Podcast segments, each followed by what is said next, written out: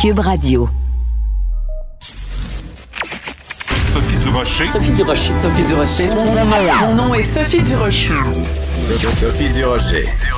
Des opinions éclairantes qui font la différence. Cube Radio. Bonjour tout le monde, bon mercredi. Écoutez, dans quelques jours, c'est l'Halloween et euh, ben, c'est l'année de toutes les interdictions. Vous voulez faire un party d'Halloween avec un thème mexicain, le thème de la fête des morts du Mexique? Non, non, non. Les gens de l'Université du Québec à Chicoutimi vous diront que c'est de l'appropriation culturelle. Vous voulez vous habiller en infirmière sexy? Ah ben non, vous allez vous faire dire que c'est de l'hypersexualisation des femmes. Faites pas ça. Vous voulez donner des bonbons aux enfants? Ben les dentistes vont vous dire, voyez donc, ça n'a pas d'allure. Est-ce que vos bonbons sont vegan? Est-ce que vos bonbons sont non-binaires? Non, attendez, je me mélange. Ça, c'est les costumes qui doivent être non-binaires. C'est rendu non seulement qu'on peut plus rien dire, mais qu'en plus, on sait même plus comment s'habiller. Quand j'ai vu ça, j'ai poussé un grand et découragé. Ben voyons donc. De la culture aux affaires publiques. Vous écoutez Sophie Durocher. Cube Radio. Alors, la dernière fois qu'il est venu présenter des spectacles au Québec, c'était un spectacle à grand déploiement avec des écrans, avec plein de musiciens. Mais cette fois-ci, euh, il est en tournée acoustique. C'est beaucoup plus simple, beaucoup plus intime. Bien sûr, je vous parle de Patrick Bruel qui est devant moi. Bonjour Patrick. Bonjour. Alors, je regardais euh, vos spectacles en France parce qu'il y a beaucoup de gens qui vont assister à vos spectacles, qui filment des extraits, qui en mettent sur les médias sociaux. Et euh, c'est très touchant de vous voir euh, presque seul sur scène avec votre guitare. C'est complètement différent quand on fait un spectacle acoustique. C'est une autre forme de, proximité et d'intimité. Euh, j'avais envie de revenir à quelque chose de très de très proche comme ça. Euh, en fait, c'est parti de, de ces spectacles que j'ai donnés pendant le confinement. Euh, Les fameux stand-up live avec voilà. un nom très très voilà. français. Ça, ça fait- c'était en, en- en association à une chanson à moi qui s'appelle Stand Up. Bien sûr. Et c'était les stand-up at home, donc. Et, euh, et c'est vrai qu'au début, c'était c'était une initiative que je pense que je pensais rester conf- très confidentielle. Et puis quand j'ai vu des, des des centaines, des milliers, des centaines de milliers, voire des millions de gens euh, rentrer dans mon salon, euh, parce que euh, à la fin de ces stand-up at home, on a totalisé plus de 20 millions de vues. C'est énorme. Euh, c'est fou. Et je me suis dit, les gens sont venus par millions dans mon salon, donc pourquoi hum, je prendrais pas ma guitare et, j'irais pas du coup chez eux, à leur rencontre un peu plus que d'habitude, dans des salles un peu plus petites, dans des endroits où on a moins l'habitude d'aller, où il y a moins l'habitude de voir passer des concerts. Et c'est vrai qu'on a commencé depuis le 18 septembre euh, cette tournée qui est, euh, c'est au-delà des espérances, c'est merveilleux. Il y a il y a une proximité, je commence tout seul, quasiment a cappella pendant pendant un long moment, et puis ensuite je suis rejoint par un par mon, mon guitariste, et puis ensuite euh, il y a un accordéon qui arrive, et puis et puis on fait quelque chose d'un peu plus grand, puis en plus ça repense, dans, on repart dans une forme de de, de, de confidentialité. Il y a beaucoup de choses qui sont qui sont évoquées, beaucoup de choses qui sont dites. Je passe en revue un peu le livre de le livre de ma vie à travers mes chansons les plus les plus connues, puis moins co- certaines qui sont moins connues, mais qui évoquent euh, beaucoup de choses pour euh, pour pour, euh, pour les gens. Donc voilà, je vis un je vis un je vis un rêve là avec cette cette tournée. Je suis très heureux donc du coup de de passer par le Québec au mois de mai. Bon, ben alors c'est ça, c'est la grosse nouvelle du jour. Donc vous allez être en tournée acoustique. Il va falloir attendre le mois de mai 2022. Donc c'est c'est Québec, c'est Montréal, c'est Gatineau, Trois-Rivières, Sherbrooke. Quand on est comme ça sur scène, évidemment, quand c'est beaucoup plus intime avec la guitare, on a plus tendance à se raconter.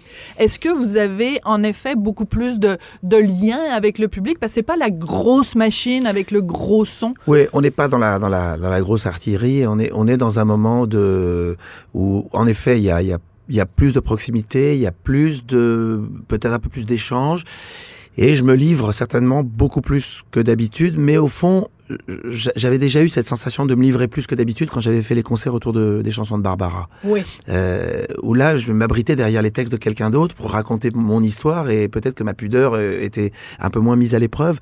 Euh, et là, je retrouve ces sensations euh, à travers des chansons que je suis allé chercher dans mon répertoire, euh, que les gens connaissent peut-être un peu moins, mais qui parlent qui parle beaucoup de, de, de l'enfance, de mon parcours, de mon rapport aux gens, de, de, de mon rapport à mes enfants, euh, du rapport au, au fait de, de parler, de communiquer. Euh, Et euh, ouais, c'est vrai que ça. Les gens me disent en sortant du spectacle, euh, et pourtant les gens qui me connaissent bien me disent c'est drôle. On, on a l'impression qu'on te connaissait peut-être pas autant et qu'on connaissait peut-être pas autant de choses de toi. Et il y a des choses qui sortent, et mais, des- mais des gens même très très proches. C'est très troublant. C'est troublant et c'est intéressant parce qu'en décembre 2020, euh, en France, il y a eu un- un- une grande émission qui vous a été euh, consacrée qui s'appelait, je pense que me souvenir du titre, c'était Itinéraire d'un surdoué. Ça a été, c'est quand même assez, C'est assez pas- flatteur c'est pas pour moi votre qui choisis- ego. c'est pas moi qui choisis le titre.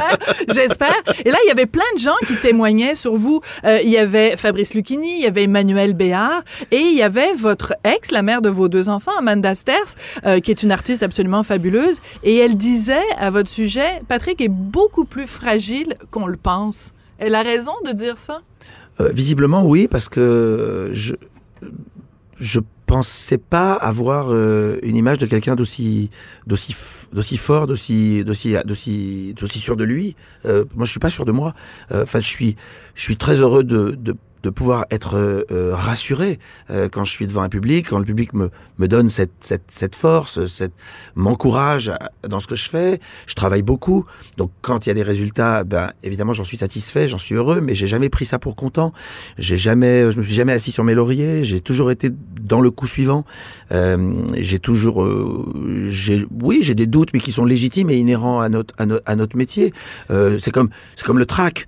Moi évidemment que j'ai j'ai toujours le trac et, euh, et, euh, ça rappelle la phrase d'ailleurs d'un artiste qui allait voir euh, qui allait voir Louis Jouvet un jour et qui lui dit euh, moi maître euh, j'ai jamais le trac et le type lui dit ça viendra avec le talent C'est génial cette citation-là. Oui, c'est- Mais c'est aussi parce que vous vous mettez en danger, parce que par exemple, euh, vous avez toujours mené en parallèle avec votre carrière d'auteur, compositeur, interprète, une carrière au cinéma, dans des rôles de- parfois plus faciles, des fois des rôles plus difficiles. Donc euh, c'est aussi peut-être pour combattre cette, cette fragilité-là ou cette, euh, ce manque de confiance en vous? c'est essayer d'être là où on m'attend pas euh, essayer de surprendre essayer de de provoquer l'admiration peut-être et, l'étonnement et donc de l'amour et c'est c'est peut-être le fondement des choses c'est comme je dis dans une de mes chansons, comme un gosse sans gêne qui est monté sur cette scène euh, pour chercher de l'amour. C'est c'est pas de la, psychanalyse de, de comptoir, mais bon, c'est vrai que j'ai dû certainement euh, devoir guérir une une absence ou, ou combler une absence. Alors, je l'ai mis à, je l'ai dont mis à vous parlez, dont vous parlez Oui, bien sûr dans oui, vos chansons. Je, là. je je l'ai mis dans mes chansons et et euh, et quelque part euh, ça a aussi fait euh, ce que ce que je suis. Je serais peut-être pas devenu l'homme que je suis s'il n'y avait pas eu cette cette, cette fêlure ou cette ou ce, ce, ce manque. Euh, voilà, je me suis construit là-dessus. Je- J'en j'en et, et puis en plus aujourd'hui euh, mes rapports avec mon père sont, sont très bons donc, euh, donc voilà. Oui, on est content, on est content de le savoir. Euh, vous avez une nouvelle chanson, un single, comme vous dites en France. Décidément, vraiment, il y a toujours ces mots euh, anglais-là. Alors, on va en écouter euh, un petit extrait et on en parle après. Donc, ça s'appelle À la santé des gens que j'aime. à la santé des gens que j'aime,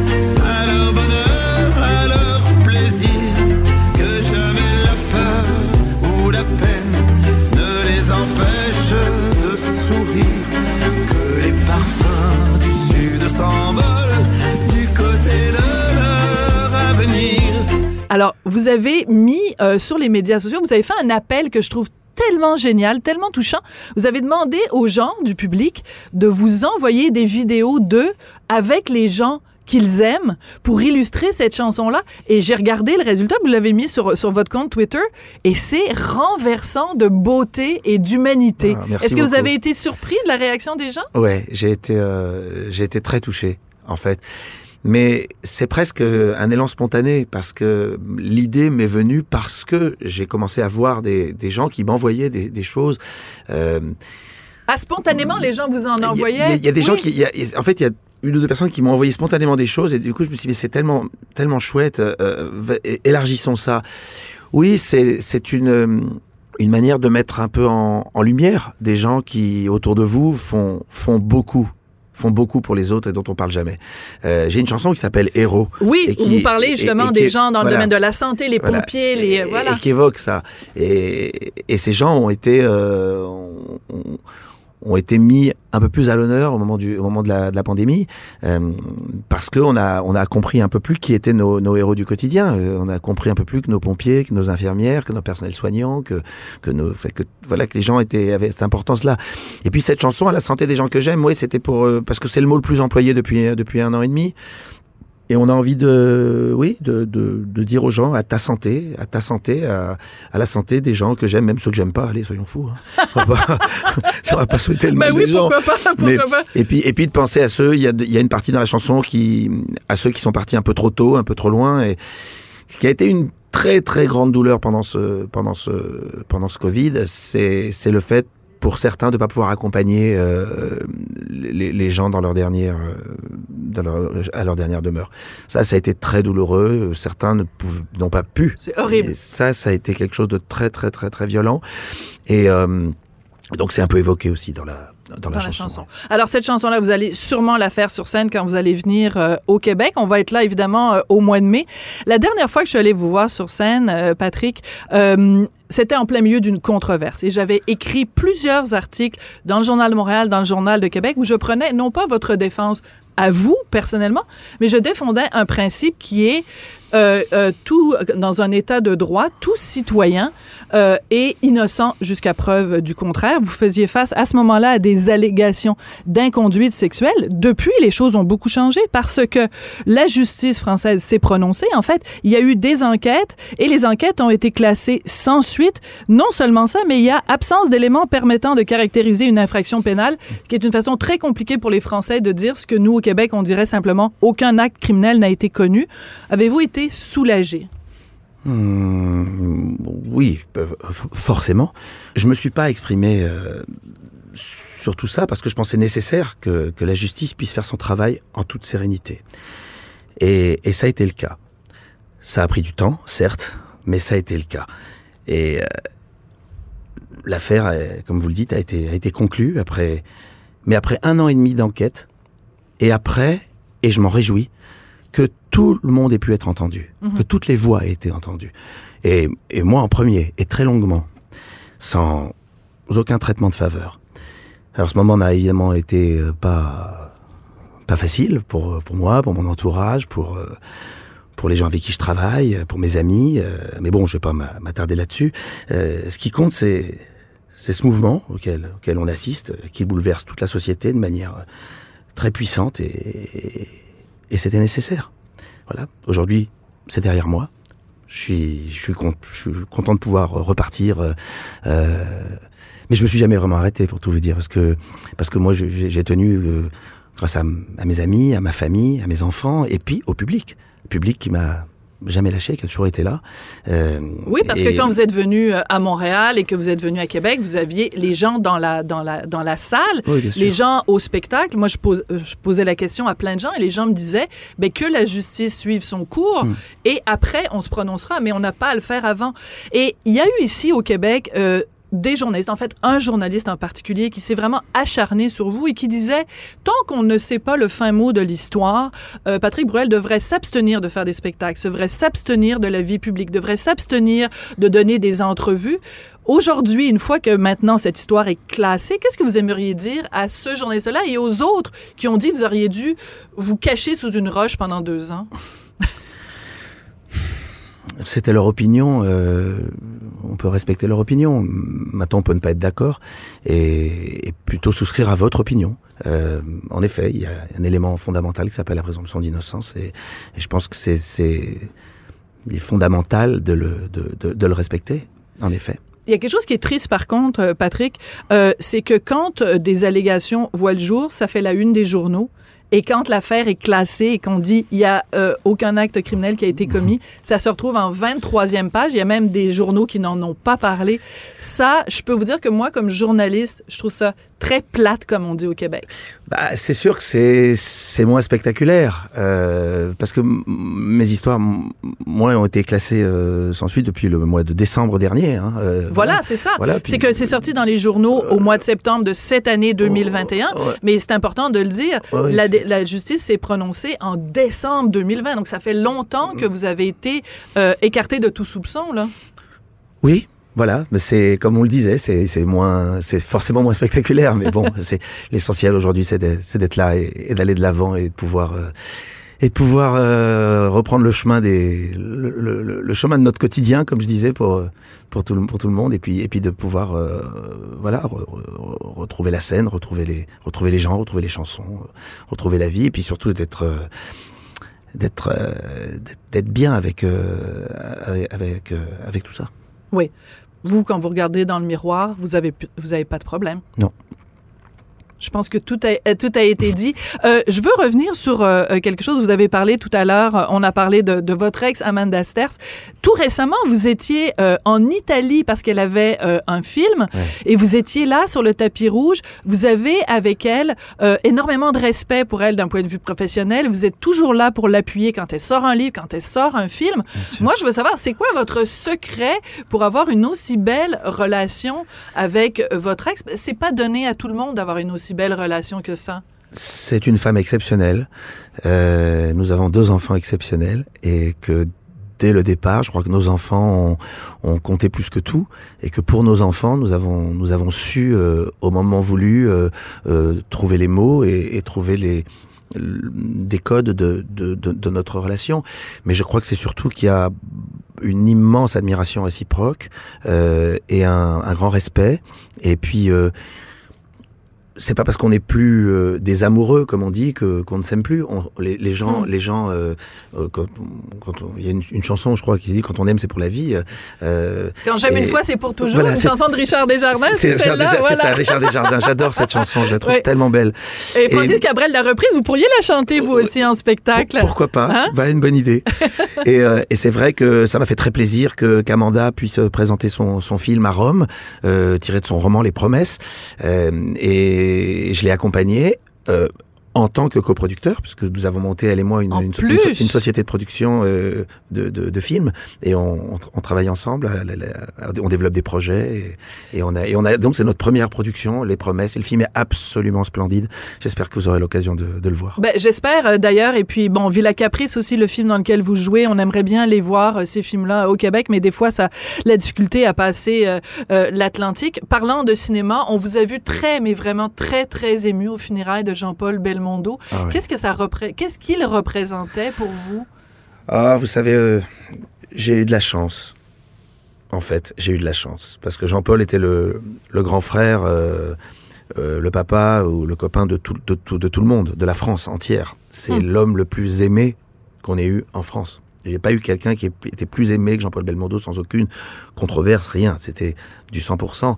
Et la chance que j'ai eue, c'est, c'est de croiser sa route, de croiser son amitié, et qu'il me prenne sous son aile, qu'il me prenne dans ses bras, et qu'il m'accompagne euh, dans des moments extraordinaires. J'ai eu des anecdotes et des histoires avec lui euh, fantastiques jusqu'à la, jusqu'à la fin où il et d'ailleurs j'étais rentré du Québec la dernière fois que j'étais à Montréal euh, j'étais rentré j'étais rentré un jour plus tôt pour parce qu'il voulait absolument déjeuner avec moi vous Euh, avez, ra- euh, euh, oui, vous avez raccourci votre séjour au Québec. Vous nous avez volé des heures au Québec pour passer du Ouais. temps avec Belmondo. Bon, vous savez, pardonne il m'a- quand même. il m'a- il m'a- il m'a fait un truc extraordinaire, Belmondo, un jour. Je, je le croise dans un avion. Ouais.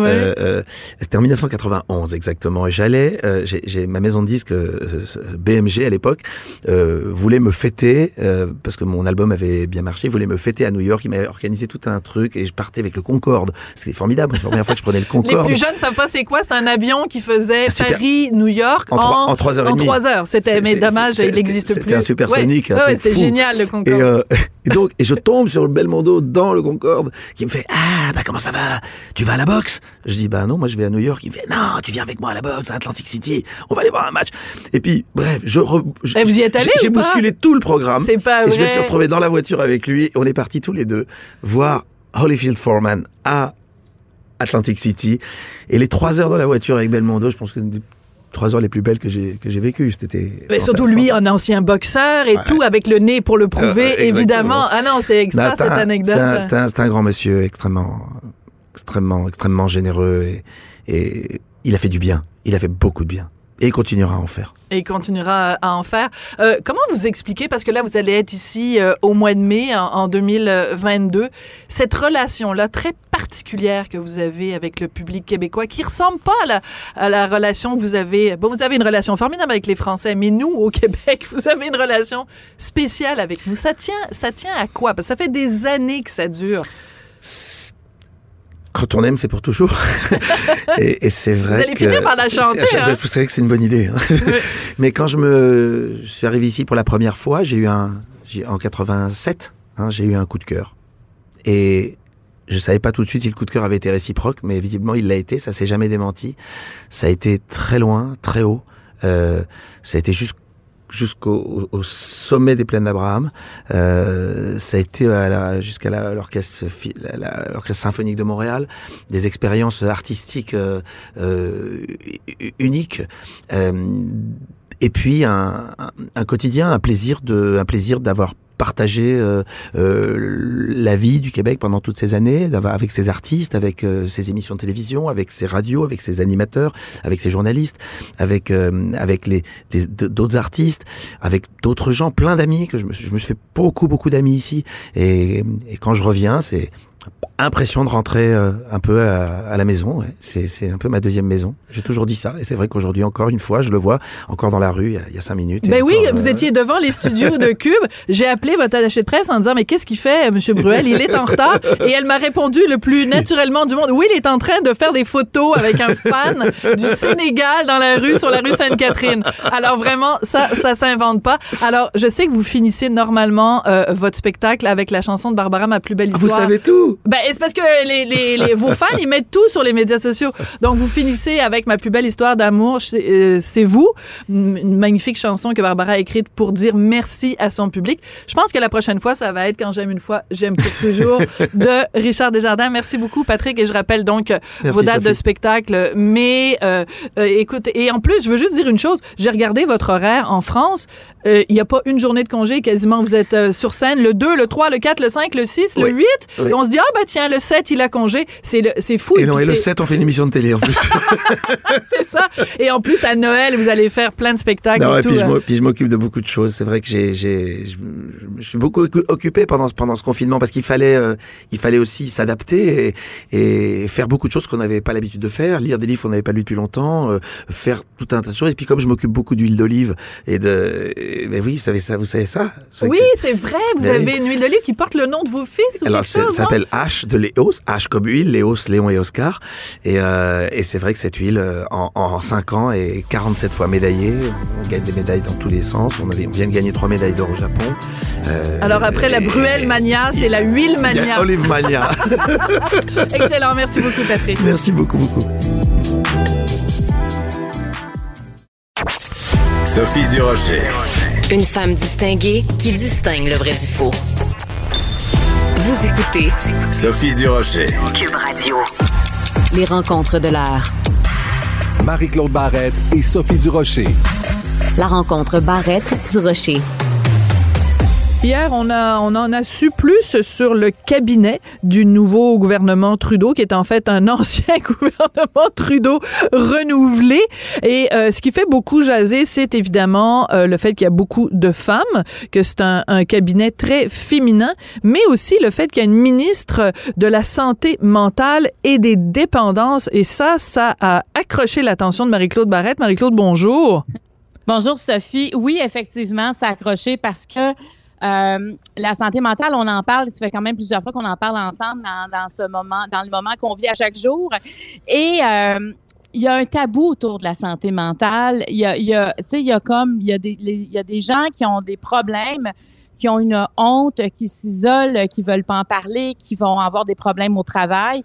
Et là, je trouve que da- dans un ministère, avoir un titre ministre de la santé mentale et des dépendances, parce que je pense qu'avec le problème des opioïdes, il y a, il y a vraiment un enjeu de société majeur. Au début, on en parlait, mais c'est devenu, euh, je veux dire, on en fait plus qu'en parler. On constate des décès, on constate on en a déjà parlé de ça, mais des gens qui ont une douleur chronique, finalement, prennent des opioïdes et créent une dépendance. Et finalement, quand la prescription est plus là, ils se retrouvent dans la rue. Alors, c'est un très grave problème, mais la santé mentale aussi. Mhm. 55% des Canadiens se disent aux, aux prises avec des problèmes de santé mentale. Donc, est-ce que d'avoir une ministre, ça ça répond à tous les problèmes, ça pas c'est pas le cas. Sauf que ça donne une direction et ça donne aussi peut-être peut-être même qu'au Québec, on aura un ministre ou une ministre responsable de la santé mentale. Je trouve que ça ouvre la porte enfin et je pense que aussi les gens qui ont des problèmes de savoir que ce nom-là est nommé, que ça fait Voilà. partie hein, de savoir oui. ça, ça fait du bien. Ben, on le sait à quel point nommer les choses, tu sais, comme par exemple euh, euh, des- de nommer euh, violence conjugale, agression sexuelle, de nommer toutes ces choses-là, déjà, ça montre euh, un intérêt, puis aussi, ça enlève des tabous. Alors, quand, si, mettons, toi, tu es tout seul chez toi, puis tu, tu souffres de, de, de santé mentale, tu te dis, ben, il y a personne qui s'intéresse à ce que je vis. Alors, euh, tu sais, je suis comme une personne perdue dans l'espèce de grand organigramme du ministère de la Santé. Non, non, attends deux secondes, là. Il y a un ministère qui est entièrement dédié à ça.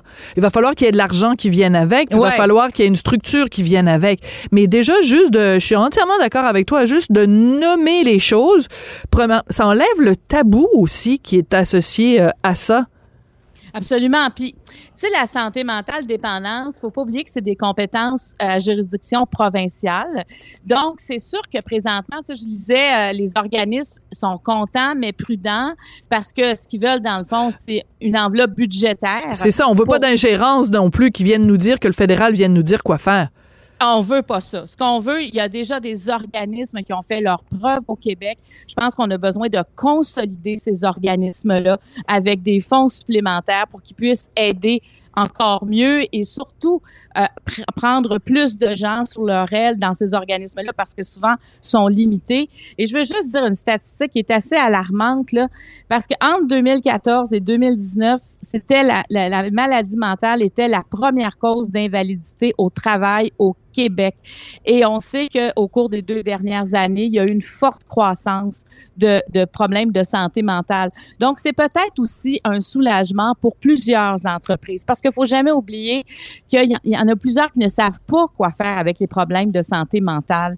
Et des fois, c'est par jugement, justement, parce qu'on a un tabou, puis on a l'impression, ben garde, va dormir deux, trois jours, si nous reviendrons oui. en forme. Et ça, là, Ah, vraiment. Ah, On a eu tout ça, entendre ça. Écoute, euh, je suis en train de lire euh, en ce moment le nouveau livre de Florence K, euh, Nueva Vida. On sait qu'elle a eu, euh, et elle s'en est pas cachée, elle en a parlé euh, ouvertement, elle a eu des, des problèmes graves de santé mentale, elle a été euh, hospitalisée en psychiatrie.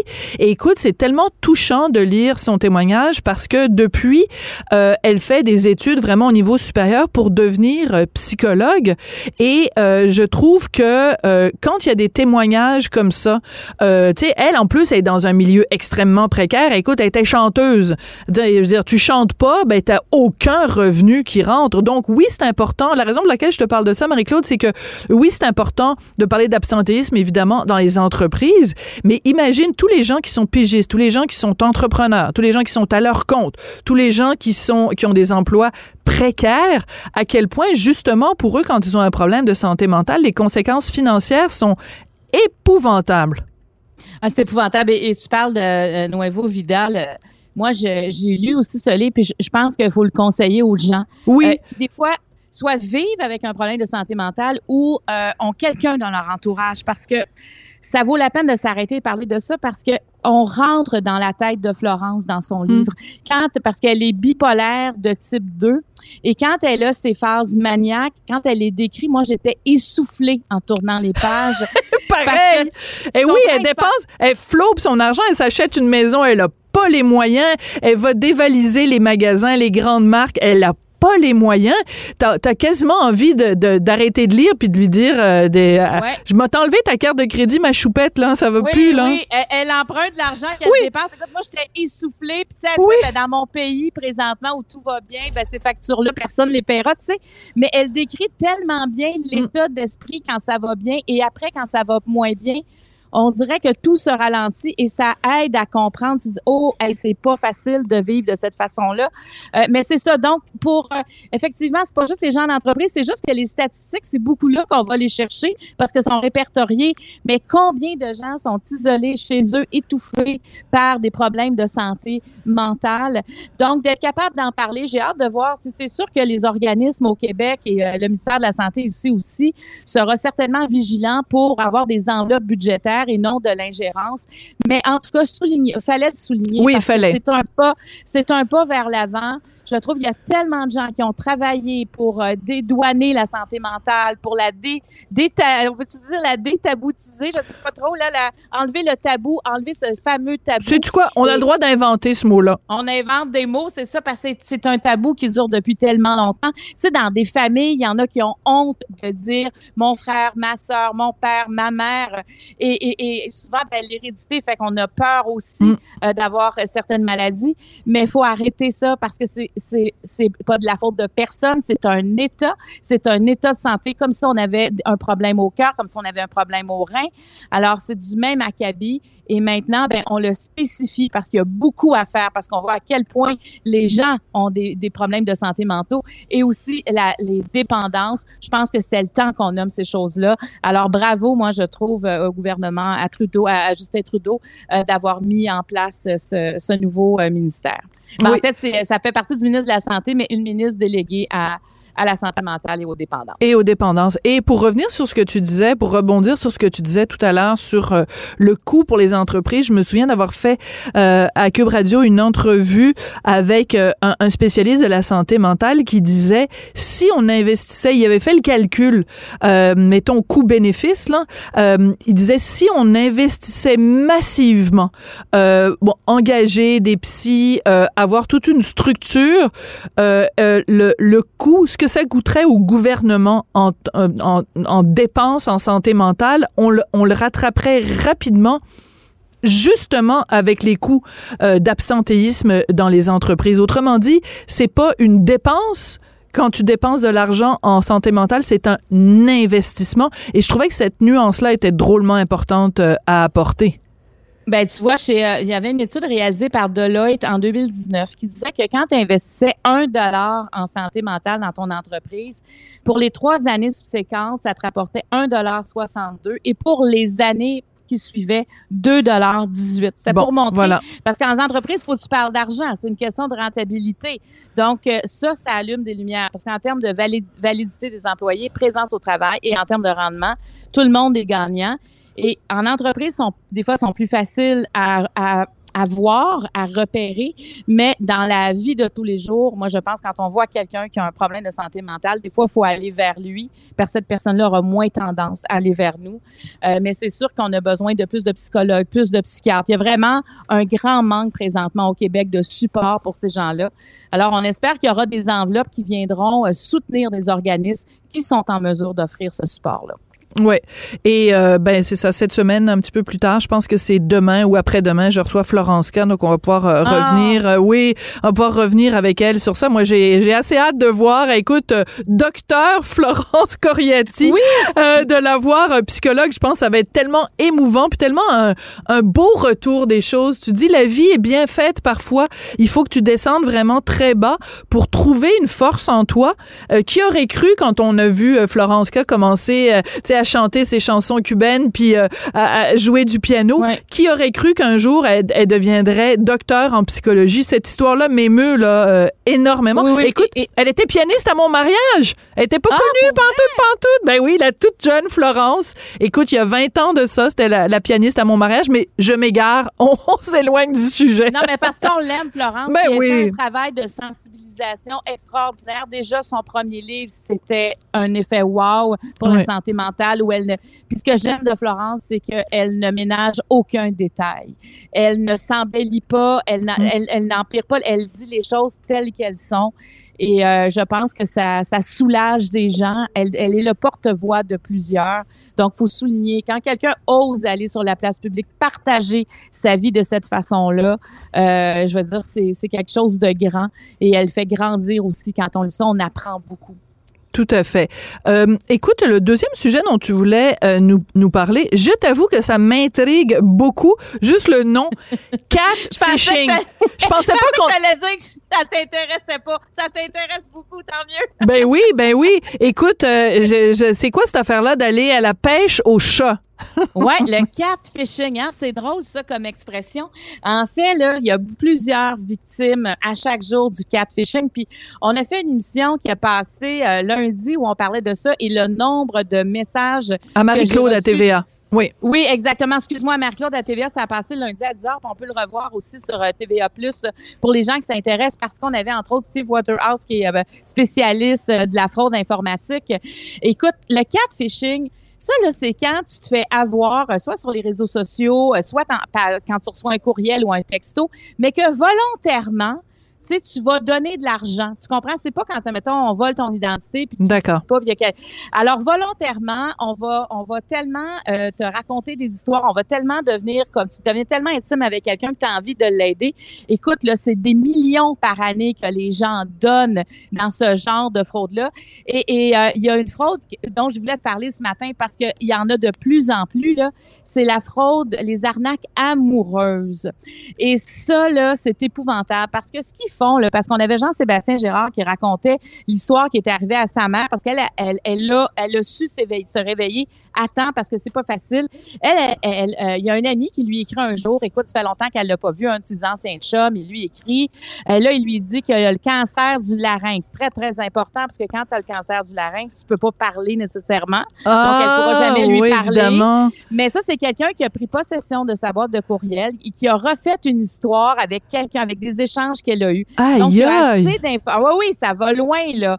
Donc, il y a assez d'informations pour la pour l'intriguer. Alors, il lui dit qu'il est présentement à l'hôpital, qu'il aurait besoin d'argent. Et par hasard, elle raconte cette histoire-là à une amie. Et son amie dit, ah, c'est drôle. Moi, j'ai une amie qui m'a écrit la même chose qui est à l'hôpital, qui a un cancer du larynx, ça fait longtemps Oh, qu'on ne oh. s'est pas vu.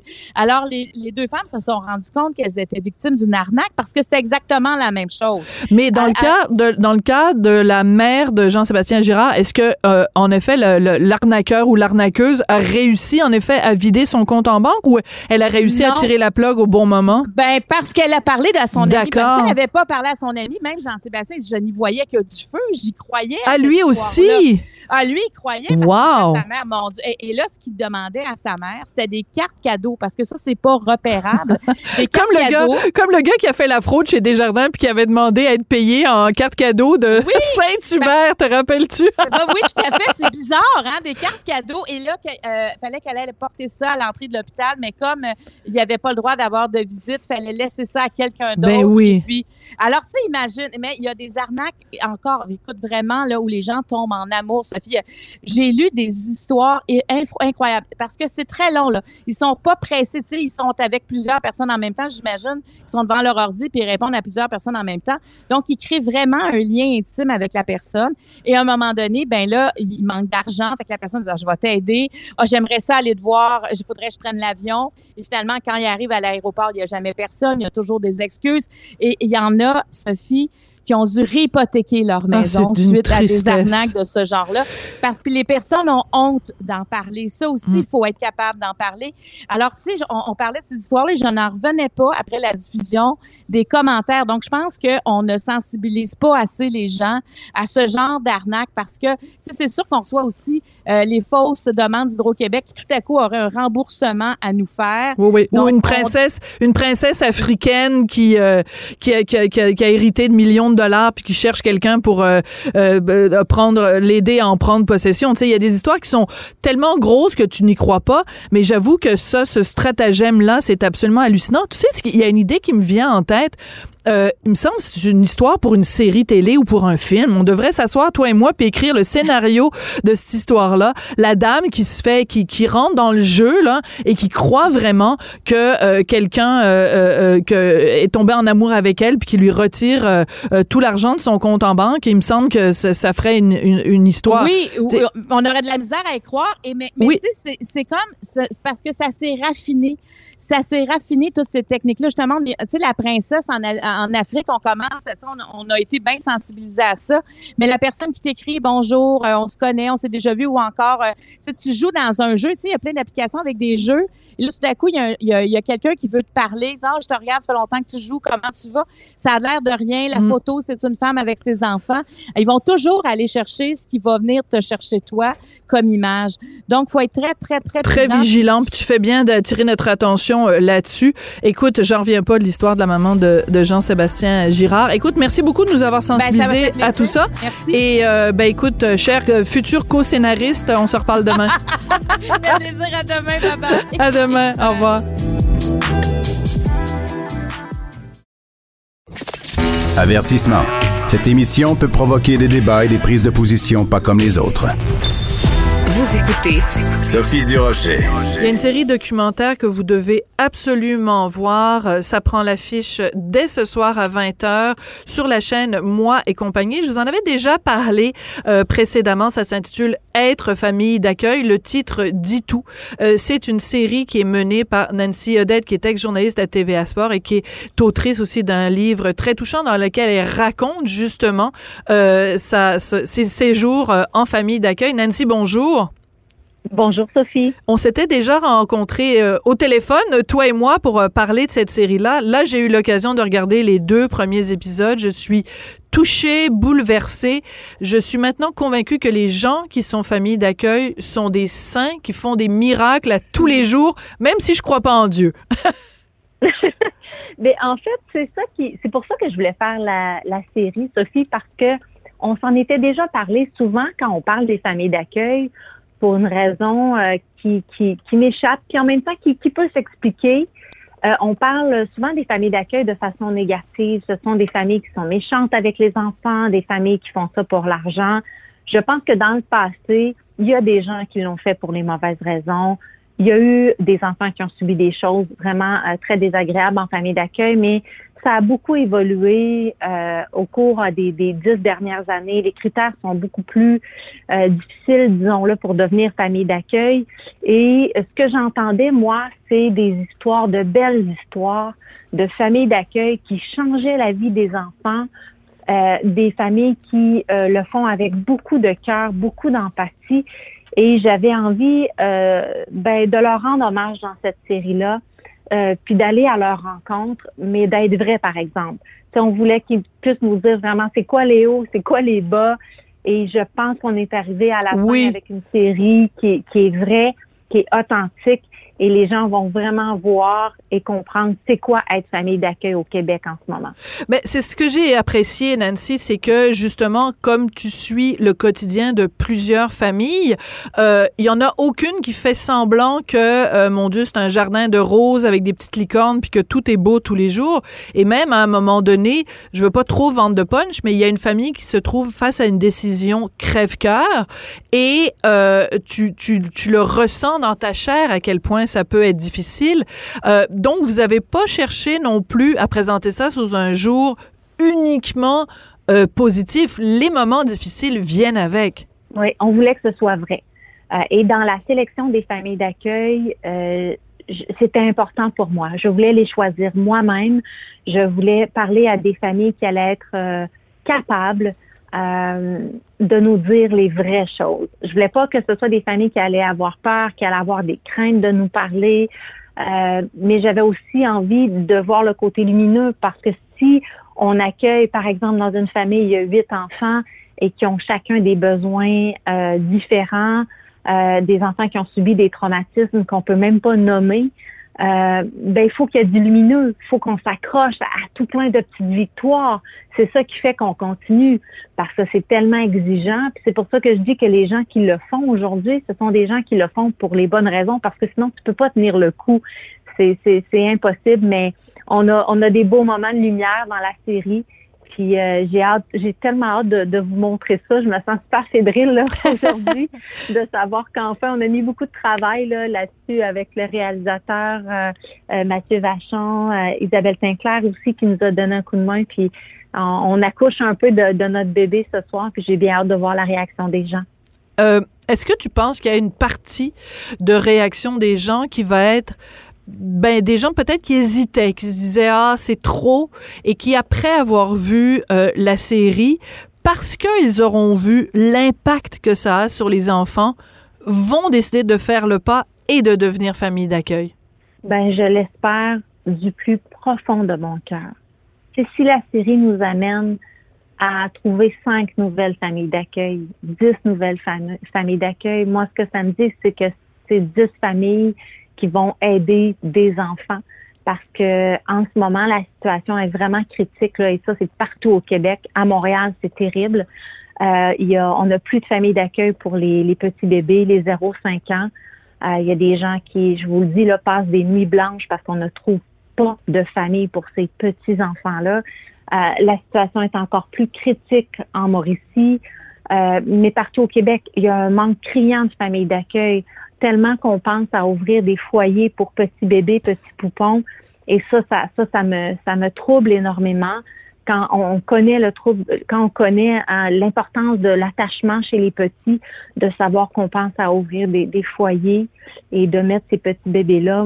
Moi, ça, ça, ça, ça vient me chercher énormément. Donc, tant oui, parce que on a l'impression, ouais, on a l'impression que ce serait comme un retour en arrière dans le temps où il y avait des, des, des, des, orphelinats avec des, des, des poupons. C'est, vraiment, écoute, je, je, j'espère qu'on ne sera pas, euh, qu'on se rendra pas jusque là. Euh, j'aimerais ça qu'on écoute un petit extrait de la bande-annonce de la série puis qu'on continue à s'en parler après, Nancy. On écoute ça. Donc, être famille d'accueil qui va être diffusé dès ce soir sur Moi et compagnie. Le Québec compte plus de 6000 familles d'accueil. Suivez Nancy Audet. On n'a pas de raison d'avoir honte. C'est pas notre faute si on a été abandonnés. Dans cinq familles. C'est 24 sur 24, 7 sur 7, 365 jours par année. Remplis d'amour. J'ai des enfants qui sont arrivés éteints. Aujourd'hui, on les regarde, puis wow, tout simplement parce qu'ils sont rendus heureux, qu'ils sont rendus bien. Ça, c'est gratifiant. Être famille. Et moi, c'est cette citation-là qui m'a le plus touchée. Cette euh, dame-là qui a, je pense, 10 enfants chez elle. Elle dit, il y a des enfants qui m'arrivent éteints c'est comme si elle arrivait à leur redonner de la lumière. Je trouve que cette image-là est Mm. tellement forte, Nancy. Il y a des gens qui reconnaissent pas les enfants. C'est arrivé, c'est Geneviève Rioux, d'ailleurs, que je, je salue, qui est absolument extraordinaire dans la série, vraiment. Elle apporte beaucoup, beaucoup de compréhension. Euh, elle a sept enfants en famille d'accueil, trois enfants biologiques. C'est un beau chaos dans, dans cette maison-là. Euh, mais Geneviève euh, me disait que parfois, il y a des gens euh, la regardent et lui dit mais celui-là, on le connaît pas, on l'a jamais vu. Puis elle dit ben oui. Elle dit, ça fait déjà un, an, deux ans qu'il est chez nous. Mais non, non, euh, c'est pas le même enfant. Oui, oui, c'est le même enfant. Donc, l'enfant, tu sais, il change même dans, dans sa façon de, de, de, se, de se tenir. Il a les épaules plus droites, il lève la tête, il sourit. Euh, on- Le regard, chan- le regard regard, change. euh, euh, lumineux, puis même dans, dans ses comportements aussi. Hein. Euh, souvent, les enfants, là, ils marchent, ils ont, ils ont les, les épaules voûtées, ils sont fermés complètement sur eux-mêmes. Donc, de les voir comme ça, finalement, s'ouvrir, mais ça, c'est la vraie paye des familles d'accueil. On dit quand on arrive à ça, de voir qu'un enfant est bien, de voir qu'il est épanoui, qu'il est heureux, que ça va bien à l'école, ça, c'est, c'est magique. C'est pour ça qu'elles le font.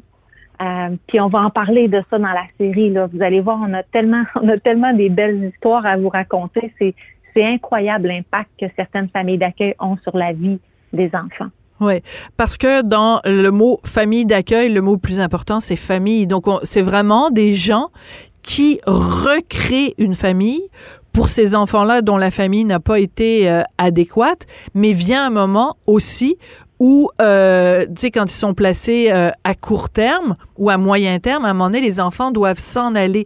Et moi, je n'avais jamais mesuré, parce que bon, tu lis des statistiques, tu lis ça- ça là-dessus dans les journaux et tout ça, mais j'avais jamais mesuré à quel point pour ces gens-là qui sont familles temporaires, dans certains cas, le déchirement que ça représente quand les enfants s'en vont. Mais parce que tu t'attaches. On est des êtres humains. Quand tu as un petit, euh, un petit enfant dans ta maison pendant six mois, un an, deux ans, tu t'attaches à lui parce que pour prendre soin d'un enfant, Sophie, il faut que tu t'attaches. Mais oui, il faut parce que sinon, tu aimes cet Mm. enfant-là parce que sinon, mais non, mais ça, sinon ça peut pas fonctionner. Puis, puis vous savez quoi, lui aussi il s'attache l'enfant parce que il a le droit de s'attacher Il a le droit d'aimer un adulte, de se sentir bien dans une maison. Donc, c'est sûr que quand après, tu es, obligé de, de, couper le lien, ben c'est très difficile pour les familles. Mais ce qui est encore plus difficile pour les familles, c'est que quand on vient chercher l'enfant, après, c'est terminé. Tu n'as plus le droit d'avoir de nouvelles. Tu n'as plus le droit de communiquer avec lui. Donc, tu peux même pas savoir est-ce qu'il va bien, il va pas bien. Puis, c'est sûr que tu penses toujours à lui là, dans ton cœur, puis il y a des inquiétudes, puis, puis tu espères que, que ça se passe bien. Puis je trouve que cette, cette coupure-là, c'est difficile autant pour l'enfant que pour la famille d'accueil. Ah, Nancy, euh, on le sait, bon, ton histoire, tu, tu l'as racontée évidemment dans ton livre et puis tu as donné différentes entrevues pour en parler. Quand tu avais, je pense, à peu près 9 ans à un moment donné, euh, ta mère et, toi, vous aviez une rencontre avec la travailleuse sociale, puis ta mère a regardé la travailleuse sociale en disant, ben moi, cet enfant-là, j'en veux, j'en veux plus prenez-la et tu as été placé en famille d'accueil. Est-ce que cette série-là, ça te permet de, de compenser cette blessure-là, de la, de la soigner un petit peu rapidement? Excuse-moi, il me reste très peu de temps. On m'a demandé si c'était thérapeutique, puis je vais être bien honnête avec toi, Sophie, non. C'est pas pour ça que j'ai fait la série. Moi, ce qui m'a vraiment aidé, puis ça, c'est un message important. Moi, ce qui m'a aidé dans la vie, c'est obtenir l'aide dont j'avais besoin. Moi, ce qui m'a aidé, c'est de suivre des thérapies. Je suis pas gênée de le dire parce que quand on a eu une, une enfance difficile, ça laisse des séquelles. Il faut obtenir de l'aide professionnelle. Moi, ce qui m'a aidé, c'est les mains tendues. C'est les personnes qui ne savaient même pas que j'étais en grande souffrance, mais qui m'ont tendu la main, qui m'ont aidé. La petite poquée que j'étais, ils ont décidé de voir au-delà de mes comportements puis de me donner un coup de main. Puis cette série-là, j'espère que ça va donner le goût aux gens de tendre la main. Sophie, c'est Très bien dit. tendre la main aux petits poquets puis aux petits poquets euh, parce qu'on on peut faire la différence dans leur vie. Euh, Absolument. Merci beaucoup, Nancy. Donc, euh, autrice, euh, ex-journaliste à TVA Sport. On rappelle tout le temps euh, ton passé de journaliste, mais euh, c'est bien aussi de parler de ce que tu fais aujourd'hui. Puis cette série-là, vraiment, tu l'amènes de main de maître. Très bonne intervieweuse, d'ailleurs. Je tiens à le signaler. Cette série-là qui est diffusée à compter de ce soir sur Moi et compagnie à 20h, Être famille d'accueil. Merci beaucoup, Nancy. Merci beaucoup, Sophie. Et c'est sur ces bons mots de Nancy, mon Dieu, quel beau témoignage, que se termine l'émission. Merci beaucoup à Jean-François Paquet à la mise en nom de la réalisation. Merci à Florence Lamoureux à la recherche. Et je vous dis, ben, quand on aime une fois, on aime pour toujours. Donc, euh, rendez-vous à demain. Cube Radio.